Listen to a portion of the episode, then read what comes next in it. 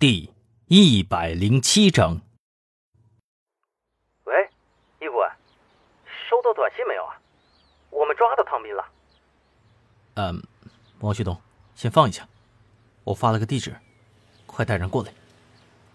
啊？哦哦，好。不一会儿，警笛声响了起来，几辆警车停在了易兴面前。王旭东下了车，环视着现场，皱起了眉头。我我勒个去！易顾问，怎么回事啊？又被骗了。啊，易顾问呐，这这怎么还有爆炸呢？嗯，说来话长，赶紧勘察吧。嗨，易顾问，别这么紧张嘛，反正我已经抓住唐斌了。这时，汪旭东的电话响了起来。他接起来以后，脸色逐步变差。怎么了？啊，易顾问，他们说，我刚才抓的不是唐斌。什么？怎么回事？不知道啊，得回去看看才知道。汪旭东懊悔的摇了摇头。哎，怎么又出错了？王旭东，别灰心，这不是你的错。这次对手确实太狡猾了。一星说着，拍了拍他的肩膀，转身先上车了。除了留下了物证科和法医勘察现场，那些贫民窟里的瘾君子也都被带了回去。一路无话，二人很快就回到了刑侦局。进入审讯室。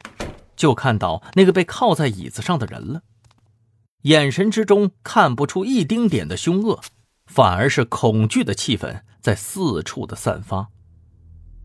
一星单刀直入：“你说，你不是汤斌是吧？那你是谁？”显然，这个问题他被问过好多次了。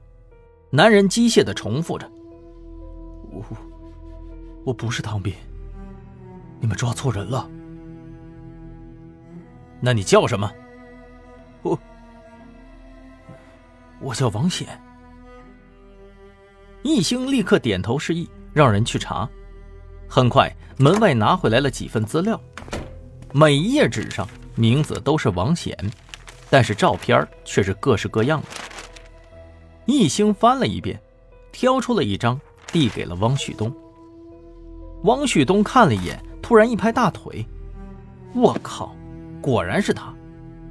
我说怎么有点眼熟呢？汪旭东的话让易兴有些意外，他眼熟，说明这位是逃犯呢。这里交给你了，好好问吧。我去找一下那个阿姨。易兴把这件事情交给汪旭东处理，自己则出去找了那个大妈。这时。大妈正在前台和人讨论赏金的问题呢，看到易星过来，大妈一脸喜气洋洋的迎了上来。嗯，阿姨啊，您是亲眼看到的汤斌吗？汤斌啊，那个通缉犯呐，对对，是我亲眼看到的。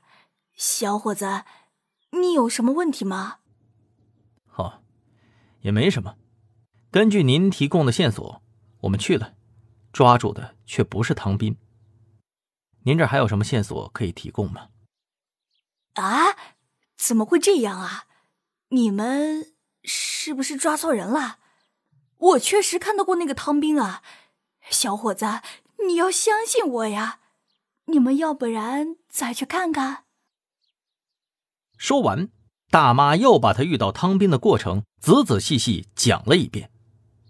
一兴耐心的听完。觉得还是需要自己亲自去查看一下情况。下午，易星到达了抓捕王显的位置。或许是因为上午有抓捕的原因，现场仍留下了一些记者在拍摄素材。一个长相甜美的女记者突然拦住了一个老大爷，问道：“啊，这位先生您好，打扰您一下，我想问一下今天发生的事儿，可以吗？”“哦，嘿嘿嘿嘿，可以呀。”请问您贵姓啊？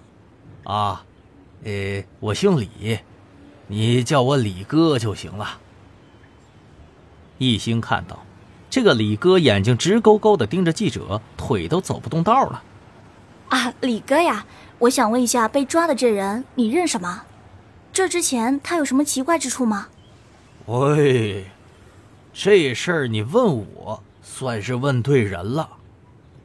这男的呀，就是我的租户，呃，他才来没多久。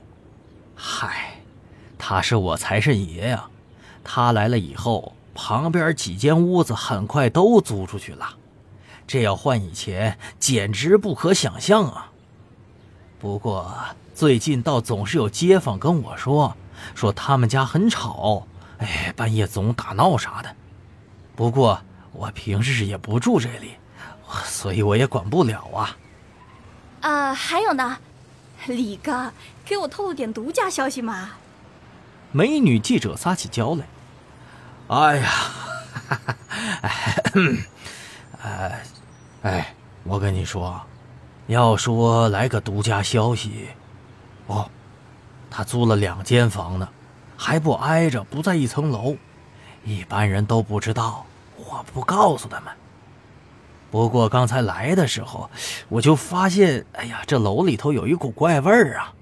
你说这奇怪不？那你看，李哥说着。举起了手。刚才我还去老张那儿买了点空气清新剂呢，就是回来除除味儿的。哎呀，这可邪了门了！